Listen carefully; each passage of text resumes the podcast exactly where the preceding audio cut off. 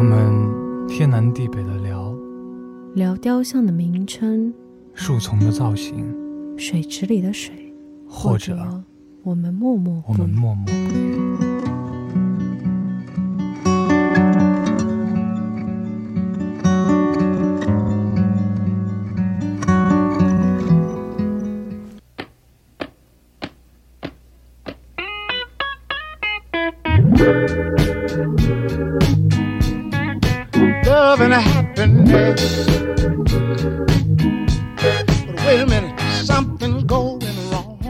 Hello，大家好，我是佩佩。大家好，哦我是女嘉宾，欢迎回到我们的节目。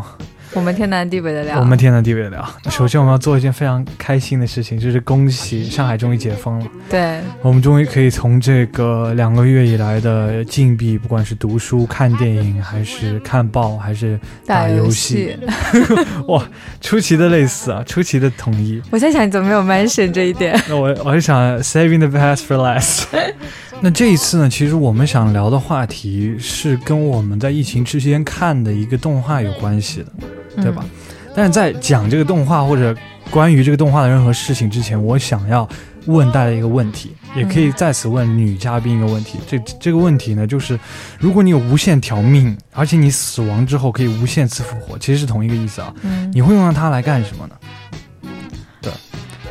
其实啊，我我感觉你觉你我、这个问题其实换一种方式来问的话，就是说，你觉得这样的优势对你来说，呃，无限条命的这种方式对你来说，什么样是最大的优势？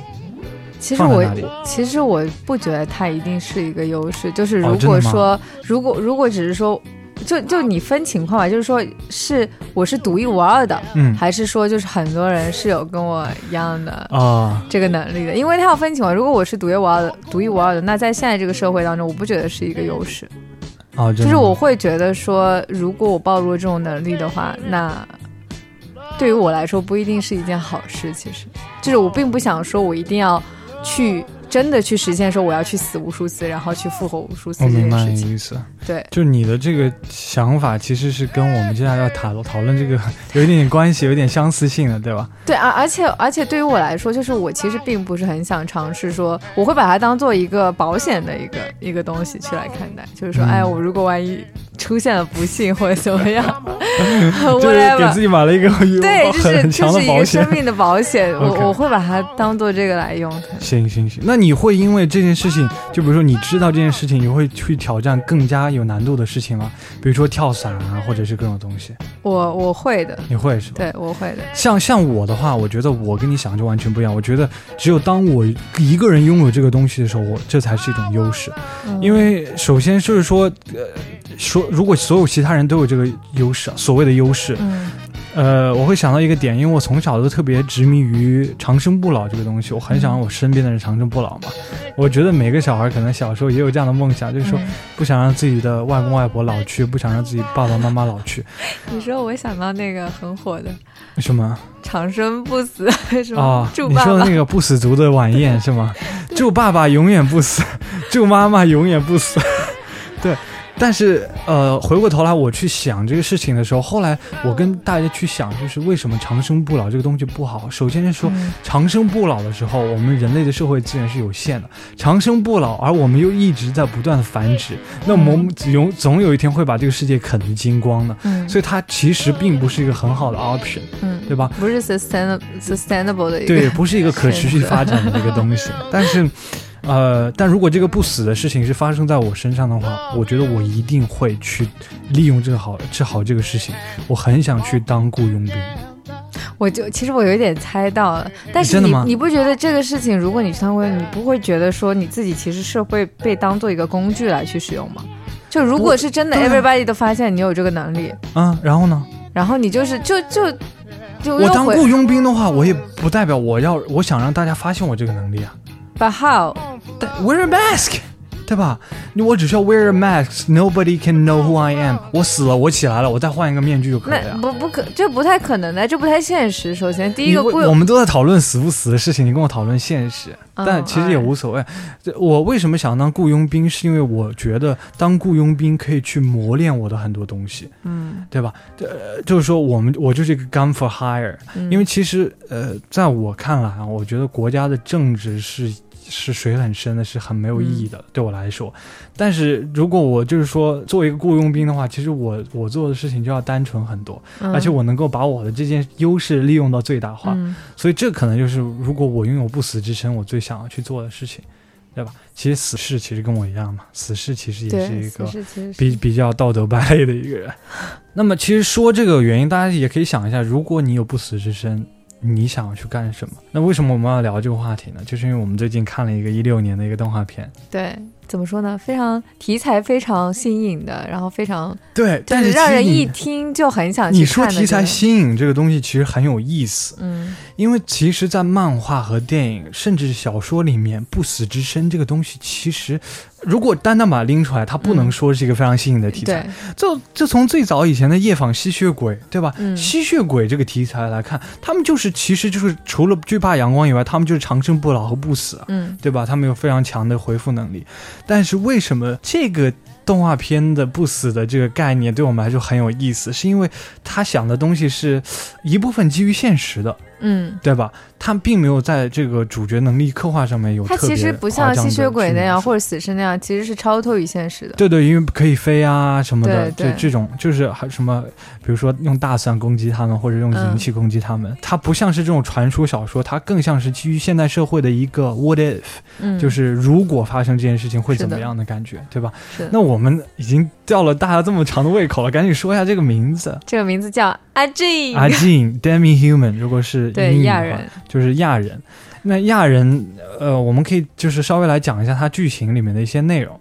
亚人的这个故事内容就是说，在现代社会，就是我们现在生活的这个社会，呃，不知不觉间，我们发现身边出现了一帮跟正常人不太一样的人。这些人有什么样的特点呢？就是他们在死亡之后，他们会立马复活，但是他们从身体素质上面和智力方面和常人是没有任何不同的。对，不会超一超他。其实就是一个普通人，只不过他拥有不死的能力，而且这些人他们其实发现自己不死的方式其实很恐怖。就是去死，对你有没有想过这件事情其实很恐怖？死亡这件事情，经历死亡这个事情其实是非常细思极恐的事情。嗯如果你没有经历死亡，你是永远不会知道你拥有这个能力的，对吧？但是你在经历第一次经历死亡之前，你是不知道，就是你觉得你可你就要死了。你心里的恐惧跟所有的人是一样的。他不嗯像比如说吸血鬼，知他知道我是吸血鬼啊，对不对？嗯僵尸他知道自己是僵尸啊，虽虽然僵尸已经不知道自己是，他连自自己是什么都不知道了。然后这一帮人呢，他就在全世界各地在陆续的出现，因为全世界各地每年每每小时每分钟都有会死很多人嘛，嗯，然后这些亚人就不断的浮现出来。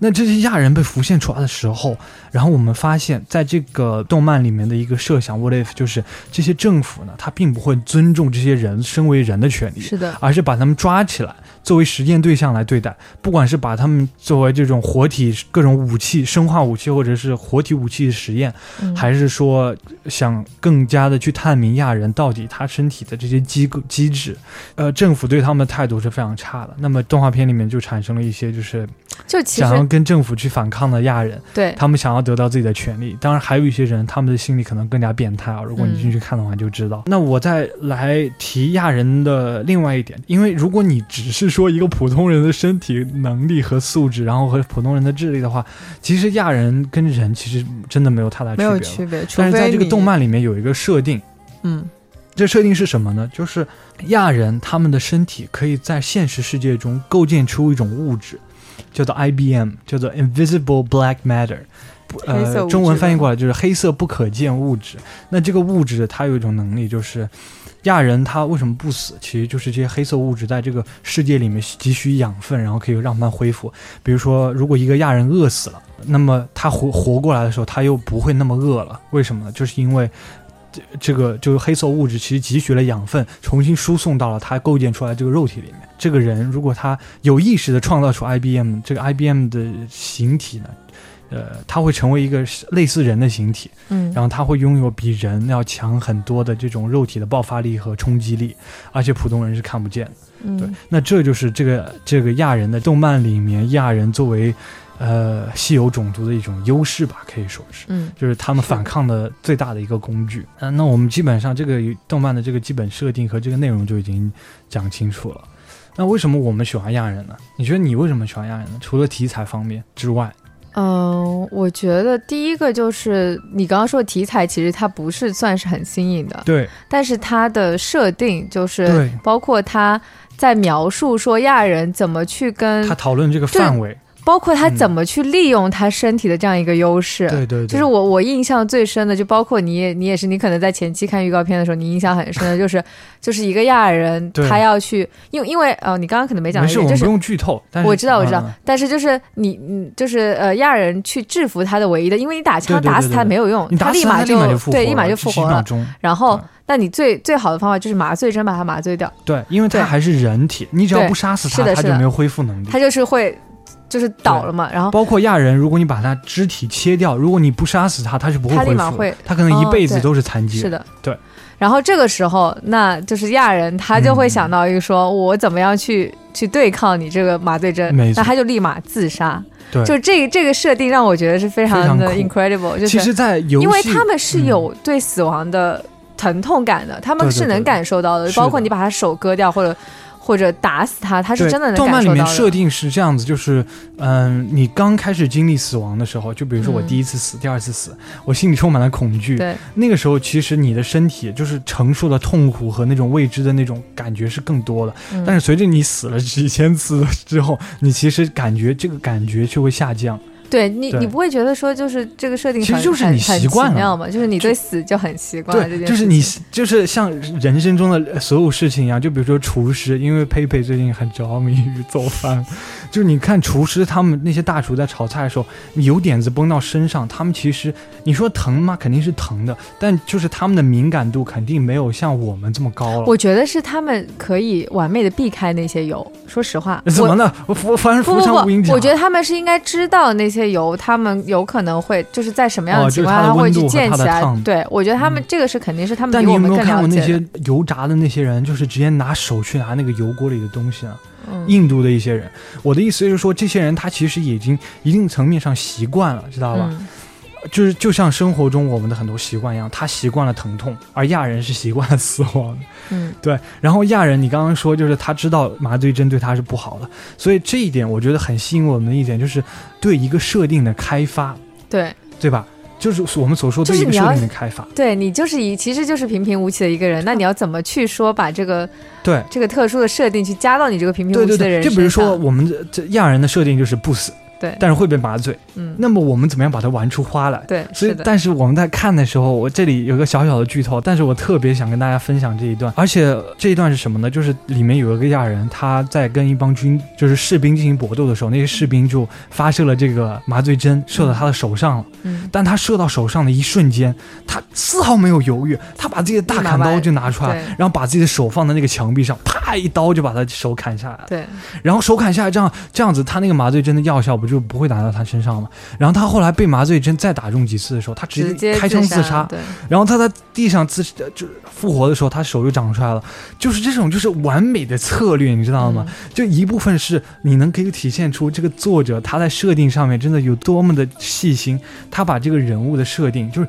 这个人的心心思有多缜密。到另一方面，你又你你又明白这个作者又花了多少心思去研究哦，到底我能够在这个设定上玩出多少东西？对，包括怎么去真的最后去抓住他，对。这个其实也是对于就是对于政府的一方来说是也是一个非常大的挑战对因为而且我们在看这个时候，我们也会在想，就是如果有一些反派亚人的话，我们怎么去制服他呢？是的，是不是有很多种制服的方式？对，其实我还是没有想到，对，其实其实我想到了很多种制服的 方式，但是这个东西的话，其实我们等一下也可以聊。但是我想制服方式，就是 我我觉得可能在电影里面的话，可能会有点非人道，或者是啊，呃，就是可能就是作者不想这么走，因为可能比较简单。嗯比如说，我们把亚人身体，就像如果大家看过《终结者》的话，《终结者》里面有个叫做 T 一千的机器人，T 八百是施瓦辛格，那么 T 一千呢是一种液态金属的这个终结者。那液态金属终结者，你拿子弹把它打烂了，它立马就恢复了，它它没有怕，不会承受任何伤害，不管怎么样都没有任何伤害。但是最后怎么把？我这里要剧透终结者，我就是对不起大家，我在在这里抱歉啊。如果大家实在不行的话，就往后跳十五秒，跳十五秒。然后 T 一千，他们最后是怎么杀死 T 一千呢？就是 T 一千把他扔到了那个岩浆里面，啊，在高浓度的在就高温度的岩浆里面，就液态金属它虽然会恢复自己，但它也会被融化呀，它就嗯慢慢的融化，然后这岩浆里伸出一个鬼脸就死了。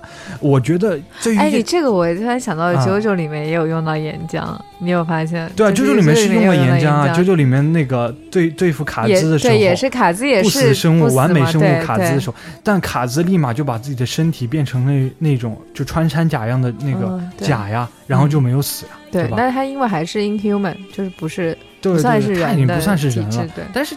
正常的一个亚人，他就是人人的身体啊！我们把他移到岩浆里，他复活在死，是的再死。这我觉得是我可可确确实是有一点非人道了，确实。所以这这两个点是我们比较吸引我们的点。反正刚刚你说的是女嘉宾比较吸引的点，嗯，那我还有个点就是，我觉得里面的一些，就是刚刚说的把手砍下来这些战斗的这些 scene，我觉得设计的非常嗯。巧妙，非常酷，而且包括这个动漫，它实际上是偏，就它里面其实有一些那种类似三 D 的那种场景，它给你的那种视觉效果，其实跟纯二 D 的动漫又不一样，嗯。所以这也是比较吸引我的一点。除了这些亚人的这些设定之外，我们可以仔细去聊一下我们这次想聊的话题最核心的内容，就是它的复活的机制，嗯，对吧？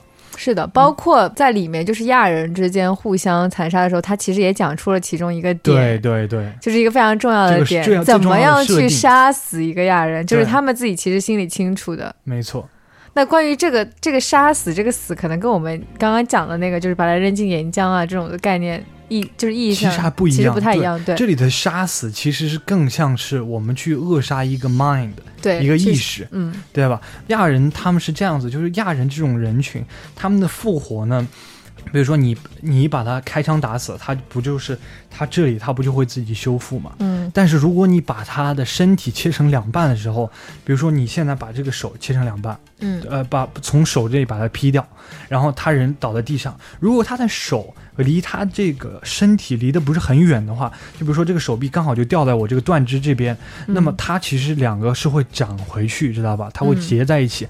但如果这两个东西分开来太远了，那么它就会在这个更大的这个地方，就它身体的这个部位更大的地方重新长出来一个地方。就比如说现在我把我的手切下来，我是一个亚人，呃，我切下来之后，然后我我这个手被扔到一个比较远的地方了，然后我又被杀死了。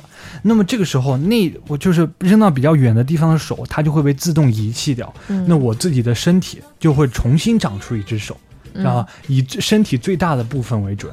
那这个时候你就要想到一个东，想到一个东西，就是如果一个人他头，一个亚人他头被砍下来了，对，那么他头如果如果远离他身体，那是不是他身体因为这个机制，他的身体就会重新长出一个头呢？是的，那重新长出的那个头到底是谁的头呢？是的，那在这个漫画的这个设定里面呢，其实作者给了一个很严肃的答案，就是说，啊、是这样子，就是当你重新长出一个头的时候，你原来那个头头身体里的那个意识，它不会说哦，会传送回到你新出这个头意识，嗯。而是说你新出的那个头，新长出来那个头里面会拥有你当时就是跟你那个被砍下来当时有的记忆对嘛，，就跟你那个被头砍下来的那个头里面一样的记忆状态和时间，就是所包括性格都是一样的，所有东西都是一样，这是完美复制的。那么，然后那那这个时候我们就会发现一个很重要的问题，就是这个时候，呃，你到底其实有两个意识，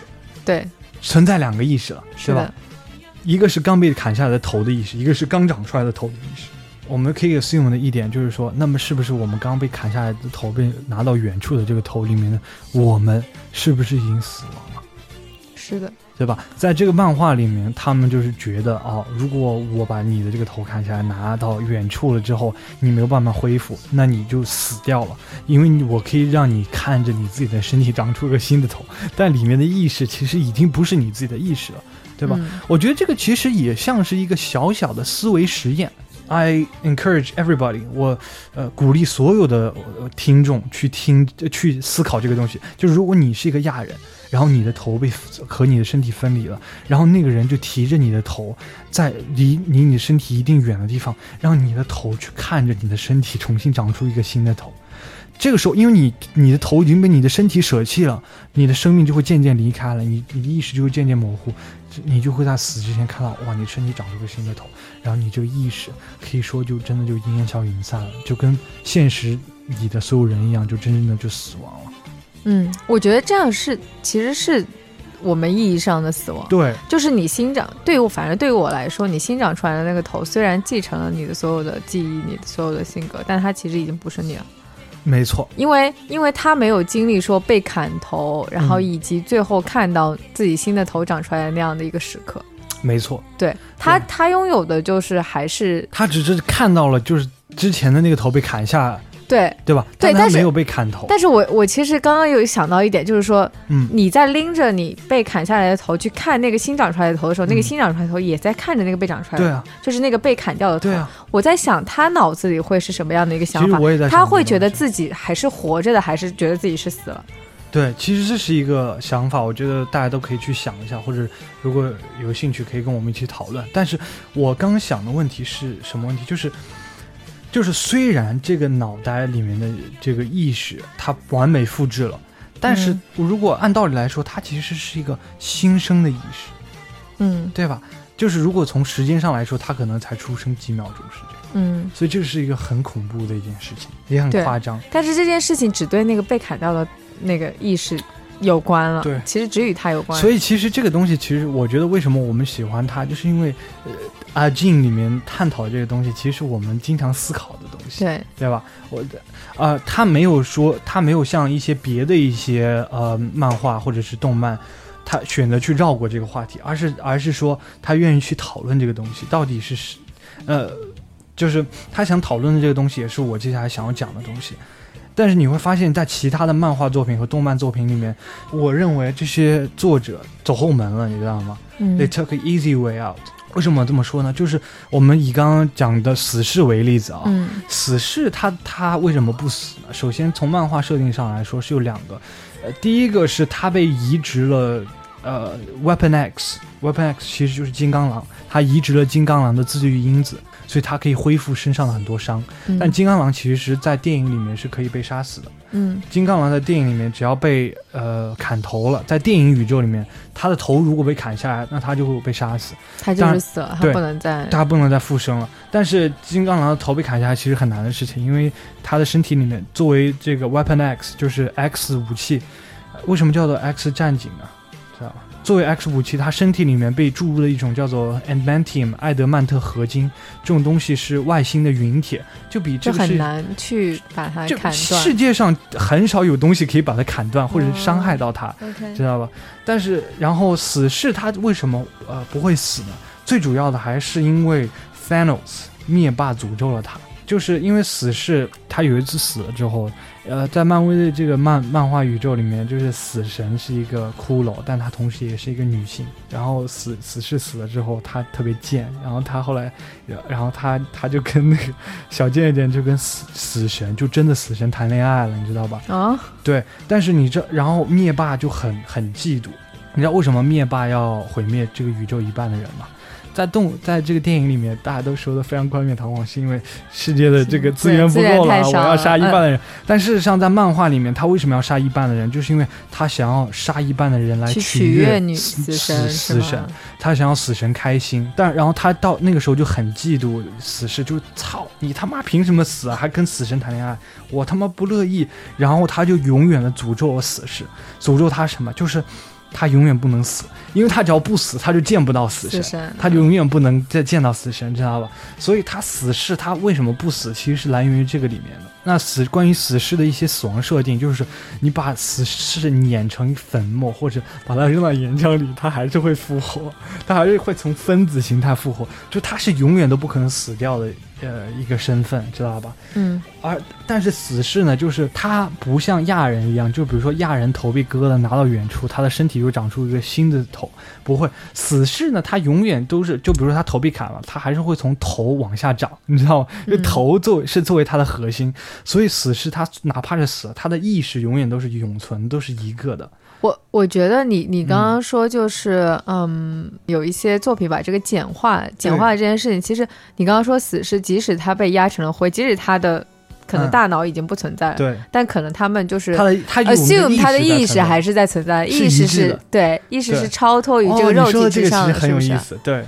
对，呃，你你这么想的话是这样，就是他死的时候，应该他的灵魂，呃，处于现在的这个对啊，他不是跟自己的脑子连在一起的，对对对绝不是跟自己的头所以。其实他的设定其实是跟亚人是完全不一样的。对，其实是当然，。但是、呃、怎么说？也就是说，其实在这个里面，其实呃，死侍的作者他是选择了一个理论嗯来作为他的这个思想依据的，而不像亚人，他更像是在讨论这个东西，嗯对吧？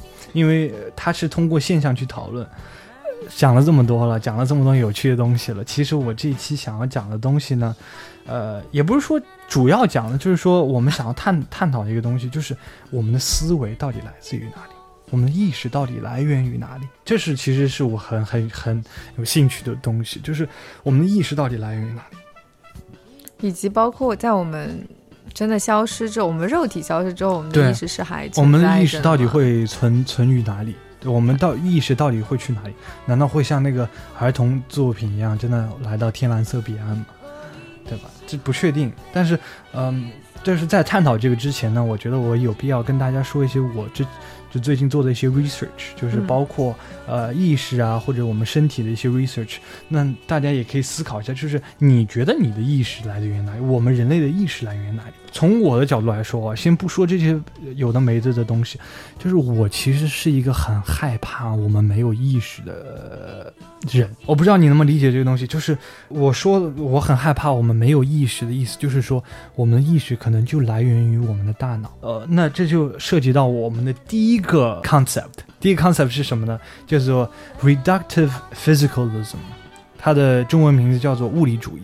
嗯，那物理主义它所说的是是什么呢？其实跟唯物主义是嗯有一点点相似，但又不完全相同。物理主义就讲的是这个世界上所有的东西都是由物理的物质构建出来的，明白吧？就我们拥有的这个所谓的意识，它实际上也是我们大脑里面营造出来的。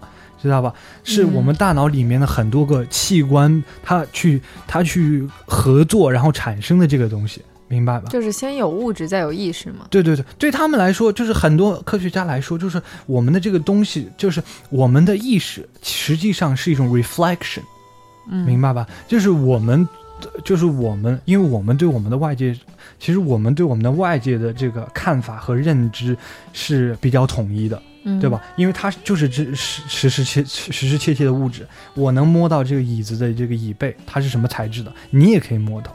对吧？嗯但是其实每个人对我们的内心的这个东西是不确定的，所以我们的身体里面就会对自己有一个 reflection。那这个 reflection 其实就是我们自己的意识，但它是完全由我们的内部的大脑构造来构建的。我们那那它，你反过来讲，就是当你大脑内部的构造受损或者它死亡的时候，那这个所谓的意识，我们所谓的这个拼贴出来的这个意识，它也不复存在。就不复存在。所以这个东西是我一直以来都很怕的东西，因为我我记得我小的时候，我大概十十就是可能是上小学三年级的时候，我记得很清楚。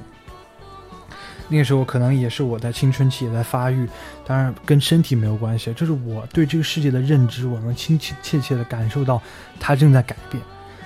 就是那个时候，因为我那个时候，呃，上学的地方还比较乡下，在小学的时候还比较乡下，然后早上的时候就可能有六点钟的时候就有丧葬队啊要出殡，你知道吧？嗯然后就吹敲锣打鼓啊，那唢呐就吹起来，然后就从你那个窗户外面走过去。然后那个时候我就特别害怕，我心里就特别就在想，就是说，嗯，就是说我如果身边的亲人去世了会怎么样？我可能完全接受不了，就很想哭。包括那个时候，我那个时候真的就是听着他们那外面那个哀乐，我就在流眼泪，我就在哭，我就一个人早上六点被吵醒，我就在那里哭。人因为我真的很害怕，这个我就在想，如果人在死亡之后没有办法思考了怎么办？而且我觉得很大的可能是没有办法思考了，嗯因为这种状态我们都经历过，就是睡着了而不做梦的状态。对吧？如果你睡着了不做梦，你又醒来，你其实这个时间上来说对你是有断层的，对吧？我们就是一闭一睁，一天就过去了。嗯这跟小沈阳说的是一样的，一闭一但不增，但我一一辈其实觉得子就过去了。你在睡觉的时候，你的大脑还是在进行活动的。对我大脑是在进行活动但是如果我们没有做梦的话，那是不是我们的意识就是在这段时间内就跟死亡是没有区别的？我觉得是一样的，对吧？因为我我们没有主观意识。我其实不这么觉得，就包括其实有一些，比如说，当然这些我我不太知道具体的理论基础是什么。嗯就比如说，啊，你有一些在睡前，你可能做一些复习，然后你睡觉睡一个好觉，那你可能第二天，啊、这个记忆力或者就记住了前前一天复习的东西或者什么的。我觉得其嗯实是你在睡梦当中，你的大脑是在有意识的去工作的。我知道你有意识，但是如果你没有做梦的话，我觉得你的主观意识就是没有被调动起来，嗯对吧？你你因为你根本就没有意识到发生了什么，然后你一闭一睁，这一天就过去了。这种状态是我最害怕的状态，所以其实我经常晚上都很不想睡觉，因为我就是怕进入这种状态。因为其实这跟死亡是没有区别的，死亡只不过就是一个无限延长的睡眠，没有梦的睡眠，真的是非常。因为在这个世界里面，你是没有办法思考的，你明白吗？就是现在我们哪怕闭上眼睛，我还可以去思考很多东西。如果我我觉得，如果我死亡之后，我还能够就是状态，是特别好的，就像《天蓝色的彼岸》呃里面一样，就是你你死亡之后，你只是你灵魂还在。就当然我不你相信会觉得你的灵魂比你的肉体更重要了，嗯，就你的肉体已经死亡你还觉定层面。你会觉得说我的灵魂只要还在，然后对，呃，那这个其实我们就很有意思，我们牵扯到了下一个，呃，呃，下一个我们想说的这个呃论调了。那这个论调呢，它来自一个嗯非常知名的哲学家，就是来自法国的哲学家。迪卡尔呃，用法语怎么说？来自我说是来自法国的哲学家。un philosophe venant de la France。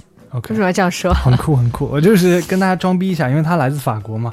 笛卡尔他是十六七世纪一个比较知名的法国的哲学家，他说了一些比较知名的言论，比如说，呃，je pense Donc je suis，donc je suis，这是一句法语，意思就是是我思故我在，对吧？嗯，我在学法语，我一直在学法语，我非常牛逼。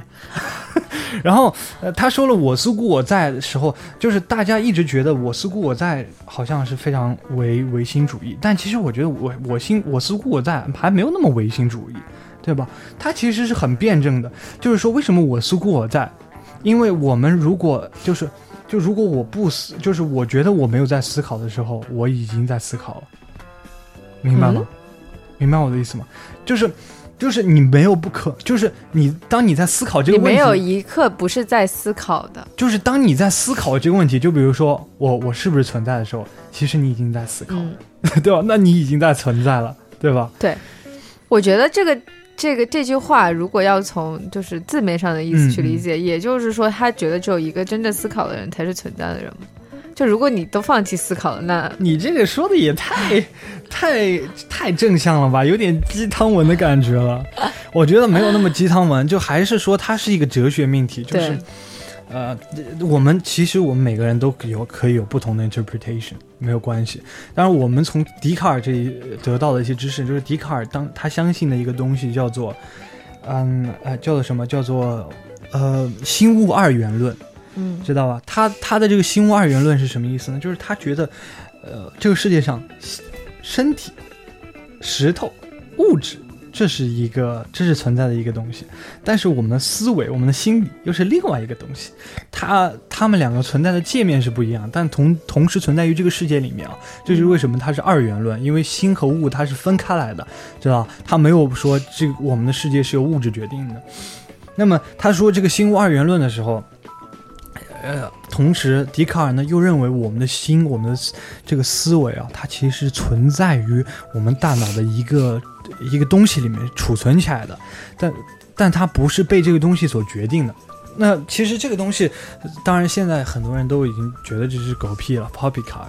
当然，我个人也没有觉得这个有多正确啊，但它其实给了我们另外一个观念和另外一个想法，就是心物二元论，那就代表我们的肉体可以跟我们的这个心理所分开来。那么这个其实是我所比较希望拥有的状态，就是嗯我能够说，在我的肉体死亡之后，还能有一个 extension 和一个延伸，而不是说我的肉体 perish 之后我们就会死亡，对吧？那这个其实嗯讲到这里，其实还蛮唯物和唯心的，对吧？嗯大家其平时讲的唯物唯心，其实就跟这个比较相似，或者说你相不相信上帝，对吧？你相不相信灵魂？呃，人有没有灵魂？我们其实探讨的这个东西，呃，跟这些比较相似，但是我们更希望从一个就是辩证的角度去思考它。那么刚刚我们说的这个，就是我可能比较愿意去接受的一个论调，就是我们的心、我们的思维和我们的肉体其实是，呃，并不是同一个东西。它是肉体，它更像是一个心灵的载体。嗯，你说你讲的这个跟我现现在看的那个书很像，其实。很像吗？你在看什么书？呃，是在看《冷酷仙境》和《世界尽头》嘛？啊世界尽头就就是村上世界尽头，和冷酷仙境吧对世界尽头与冷酷仙境，我觉得 I I don't I don't，我觉得这两个其实是差不多的，就是、嗯、你可以稍微讲一讲。村上春树，我不我不讲具体的了，嗯就是不用讲具体它其中的嗯世界尽头这个，它是分成两两两两部分去走的，这也是村上经常写的这样一个一个方式吧。嗯，就是就是比如说奇数篇是讲冷酷仙境的，偶数篇就讲世界尽头这样。然后你讲的那个就跟世界尽头那里面其实有点像，就世界尽头哦是什么样一个地方呢？就是说它是一个封闭的一个地方，然后嗯在里面的人呢，他是他是要呃，或者是介于说他还有一部分的心，但是他的心还没有消失，或者另一部分的人是说他完全没有心了，就是他是只是以一个肉体在那里生活。嗯但他当然就是正常，你是跟正常跟他交流的，嗯然后但是没有心的那一部分人呢，他是，就是他其实是无所欲也无所求，然后又、就这种空的状态。对，是就是一种空的状态。我觉得嗯就是、其实就是把灵跟肉分开来了嘛。嗯但还有一部分人就是介于说。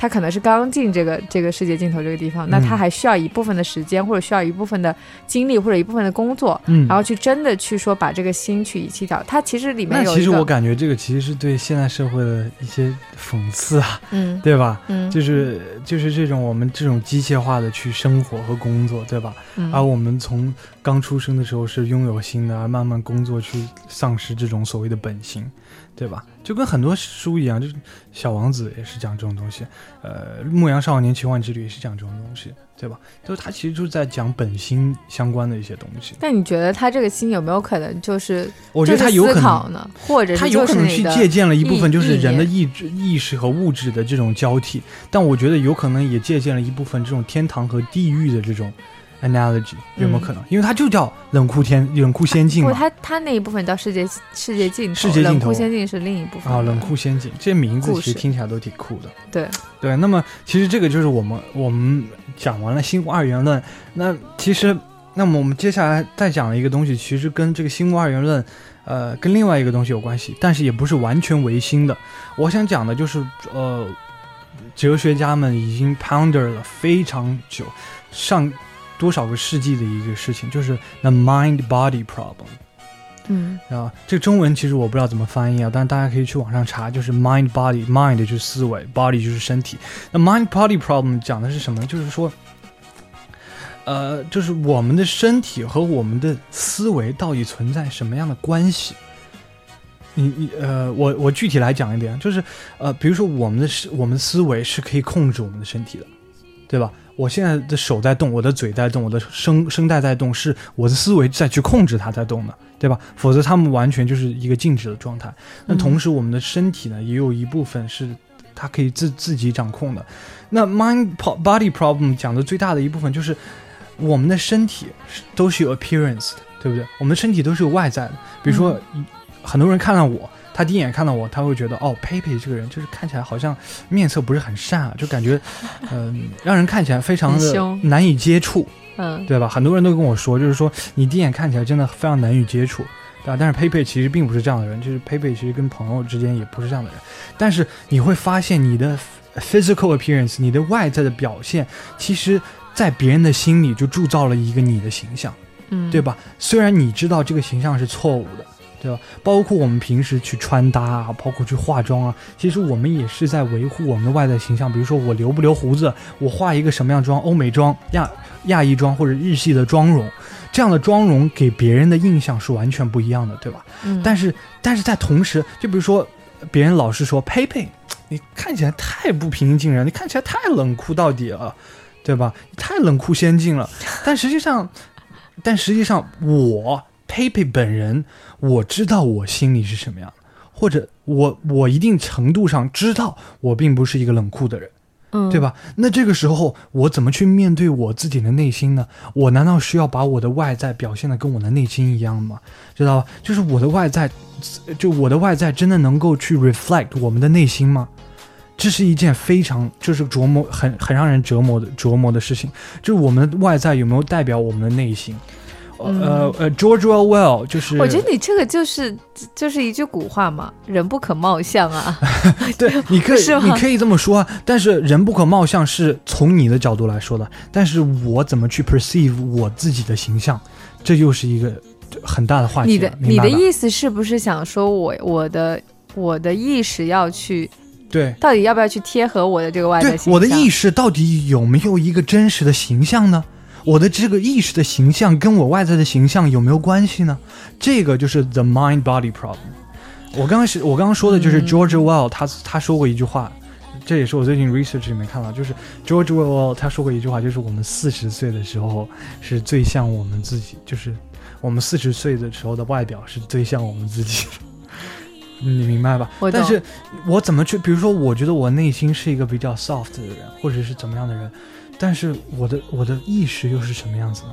就你我的意识在操控我们的我的身体，但是我的意识又是什么样子呢？可能就是一团百变怪一样的形状，可能就是一团粘液的形状，哎，我对吧？我觉得你讲的这种就是其实又要讲一句古话，比如说嗯相由心生这种的，嗯。就他其实也是讲了说，他觉得你的 mind 是去今天女影响你的嘉宾就。是就是中国女哲学家，不不不不不是不是，嗯因为你讲的这个就让我想到这个嘛，嗯就是说有一些中国人他说这句话的时候，他其实是觉得说你的 mind 是去影响你的外表的，对，是会去影响你的。如果你心善的话，你可能就是你可能表现出来就是比如说像就是很慈善、慈眉善目这种的。嗯，那对于可能对于其实有另外一些哲学家来说，那其实不是的，就是我嗯可能外表长得很凶，但我其实内心可能是非常温柔的，或者是非常柔和的。嗯对，对，就是我觉得这个是看待或者看待人和人的意识和呃外表的一个不同的感觉吧。嗯嗯嗯，就是嗯对，对，然后就提到这个，就是刚刚讲完这个 mind body problem，他那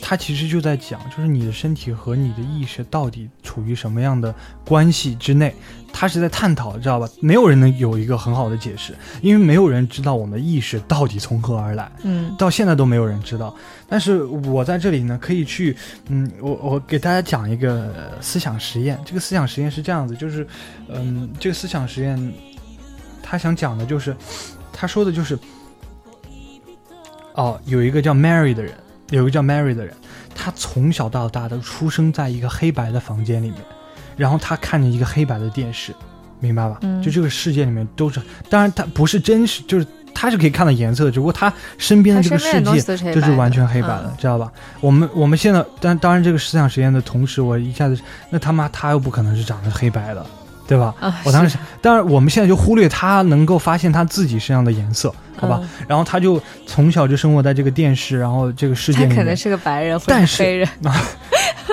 你是有点 racist 的成分啊，不能不要不要再说这些有的没的，我们不想谈论到 race。然后然后呢，他在这个黑白的世界里面，他通过在这个电视上面自学，他获得了一个他他他获得了一个颜色方面的 PhD 博士学位。明白吗？就他嗯学会了所有跟颜色相关的知识，就是说，哦，有哪几种颜色，这些颜色包括光谱、包括折射、包括折射率，所有的东西他都学会了。嗯然后，然后他出他出来到了这个世界之外，他来到了这个这个房间之外，他真正的看到了颜色。那么这个时候有一个问题就产生了，你觉得他看到了颜色的时候，比如他看到红色的时候，你觉得他真的学到了东西吗？还是说他没有学到？因为他已经把所有的跟光有关的东西他全部都学到了，但是当他看到这个颜色，跟所所有颜色相关的东西他都学到，但他出了这个门的时候，你觉得他看到这个颜色的时候，你觉得他是学到了新的知识，还是没有学到新的知识？我觉得他你明白是我我想说的东西，西？我知道，对吧知道，嗯，我不知道你这个思想实验能不能换一个方式来说啊，是不是同一个意思啊？啊，就比如说一个盲人吧，嗯，就一个从小可能就什么颜色也没见过的，是不是？一样的呢？就你把他放到他突然有一天他他眼睛看得见了。嗯，他可能在此之前，他也学了很多跟颜色相关的东西，或者巴拉巴拉。那我觉得那是一样的吗盲人啊？不一样的呀，为什么不一样啊？因为你比如说折就是为什么要把它放到黑白的这个比？如光的折射率这些东西，你必须需要看到图像你才能知道的呀，对吧？哦你不不能说我们不能说盲人，你就但是说你仔细想一下，这个东西在讨论的问题是什么？就是说我学会了所有相关的这些知识，就是从物质上来说，对吧？从物质上来说，我已经 acquire 了所有的 knowledge，我大脑已经知道了所有的东西，对吧？嗯，但是当我在接触，当我在真正的看到这个颜色的时候，我有没有学到？如果我学到，那就说明这个世界不是呃由物质构成的，因为我还是学到了一些东西啊。然后在这里我要 introduce 一个词汇啊，这个词汇其实我们平时都不用到，我也是在做 research 的时候才知道，这个词汇叫做 qualia，Q U A L E L I A，、它这个 qualia 特别有意思，这个词是什么意思？呢？就是它是通过触觉、嗅觉或者是真正感知获得的信息，嗯。明白吧？嗯，呃，那这个 qualia 我们说什么？就是哦，一个东西砸到我脚上了，不是在书本上面哦，我感受到了好痛啊，或者是我尝到这个东西是酸的，这个东西因为酸其实我是其其实是一个能指，嗯酸其实是一个能指，只是一个语言，它其实的它的意思就是说，呃只是我们用来描述这个感觉的。这个对，但是这个感觉是真实存在的，就比如说用另外一个人，就是另外一个不知道酸不知道酸这个词外国人，他吃到这个东西，他其实跟我的感受是一样的。就是比如说法国人就 acid 嘛，阿 C 是的，对，acid 就是他其实对对对，所以这个东西就叫 qualia。当你觉得你的 qualia 是你就是当你的这个就是感知到的这个东西是你的学的一部分的时候，那是不是代表你的意识是跟你的肉体是有分离的？它不是完全 physical 的。因为在这个世界上，呃，如果我们得到了所有知识，按道理来说，我们不应该学到新的东西。当然，这个思想实验也是被一些人诟病的，因为有些人就觉得，你就是拿自己的这个就是你拿自己的结论去问自己的问题嘛，知道吧？嗯嗯对不对？其实是有点套圈的感觉的。当然我，我个人其实是觉得有点套圈，但你自己去想象一个，呃，包括其实我看到另外一个思想实验跟这个是一样的，其实内容是一样，它是讲的是什么呢？呃，而且这个思想实验，其实呃大概率是有可能成功的，就是让一个完全不懂中文的人，明白吧？完全不懂中文的人，然后我们去干什么呢？我完全不懂中文的人，我们不教他中文，但是我就让他看中文，我听每天让他看中文，然后我让他学，然后然后慢慢的，然后我就问他一些问题，然后我让他知道这些问题的答案是什么。然后时间久而久之了，我重重新给他一个问题的时候，你会发现他也知道用哪些 character 去回答这个问题，知道吧？但你说的是中文的问题，对对对，，就他他会知道用哪些字去回答中文的问题。我跟你说，我在呃大学上心理学学课的时候，我还参加过这样类似的实验。但当时因为我我会中文，所以我是 cheat 了。但是就是这样，就是一个外国人，他不知道这个语言它到底 mean 什么意思的时候，呃，他他能够在这个里面找出一个一定的规律和 pattern。然后他找到这个 pattern 之后，他可以通过这个 pattern 去回答问题，但他嗯 not necessarily have to know what it means。他不不代表就是他真的知道这个到底是什么意思。我觉得你这个就等于是把你放到一个语言环境当中，但不不给你去正式的去教你。那这个你发现什么？这个其实就是我们对待狗的行为，嗯明白了吗？因为狗就是这样训练出来的。你就跟他一直说话，一直说话，你跟它对他其实是找到了规律，知道你知道吗为什么这些动物它能够去呃被训练之后能够让让人这么聪明，你说做他就做，是因为他找到这个规律，他知道你发出这个音节的时候，他坐下，他就会拥有奖励。啊，你这么一说，确实是跟能指和所指有关系的。就是狗其实跟我们 share 的不是一个能指体系，当然。不是，对，就跟我们跟国外的人 share 的也不是一个能指体系当然不。是。对，嗯但是其实你就是在在一次又一次训练当中，或者一次又一次，I don't know，就是习惯当中，其实是其实就作为一个动物，找到一你有些规律意识的生物，它其实是能够找到规律的。对对但是你，但是就是这个思想实验最后的结论就是，你发现这个人他真他没有学会这个语言啊，但是他就是能回答这个问题啊。那你觉得他到底学会了还是没学会了？你觉得他到底他他的这个思维到底有没有学会这个东我我觉得没有学会。所以，所以这就是，然后包括就是，那他这个思维到底来源于哪里呢？就是我们所说的意识到底来源于哪里？如果我们对，就比如说我们通过这样的方式去学到一门语言，我们根本就不知道它是什么意思，但是我们知道怎么回答问题。那你觉得就是那这代表什么？就是我们没有意识，我们也可以学习吗？因为狗，我我不狗的意识和人的意识是不一样的。对吧？所以说这是一个非常有意思的问题，我觉得大家都可以去思考。包括女嘉宾，这也是我第一次跟你说这个思想实验，对吧？其实我觉得对你的冲击肯定也是比我要大的，但你也可以去思考一下，这到底是为什么。啊所以就是我们刚讨论，比如说物理主义，比如说新物二元论，当然我们其实还有很多可以讨论的方向。嗯，大家如果有什么想要留言的，或者比如说什么哲学的大佬，也可以来跟我们再呃说一说，因为其实我也是做了一些呃，也不算科普吧，就是把我所理解的东西，或者我学到我 research 得到的东西，去跟大家去分享，我觉得是很有意义的，对吧？呃，不，你大家也可以去想一下啊，你更倾向于去哪一种？你更愿意去相信哪一种？你更愿意去相信到底这个世界上我们的物质和思想是分离的，还是说这个思想和这个物质是不分离的？对吧？因为其实，在我们很多的信仰体系里面，我们的呃身体和我们的灵魂其实是分离的，对吧？嗯因为它有一个轮回啊，有一个 轮回的概念。轮有要么有轮回的概念，要么有上天堂下地狱的概念，知道吧？因为其实你进轮回，不可能是你的肉身进轮回啊。我觉得，我觉得这个也是，就是像你刚刚你最开始讲到你的恐惧，我觉得这也是人类就是去怎么去面对这种恐惧，他去想的一些就是让自己不那么恐惧的因为这个来，我觉得来源于死亡恐惧，其实大部分来源于死亡的恐惧，跟我的想法是一样的，对吧？嗯，而不是可能不是仅仅是死亡本身的恐惧，而是是这种就是这种这叫什么 eternal emptiness 的恐惧，对对吧？对，包括你说一些就是自杀式恐怖袭击，嗯他们为什么敢去说把自己？就是嗯我们认为只只有一条命的那个身体 去，他可能是是亚人，就说不准，对吧？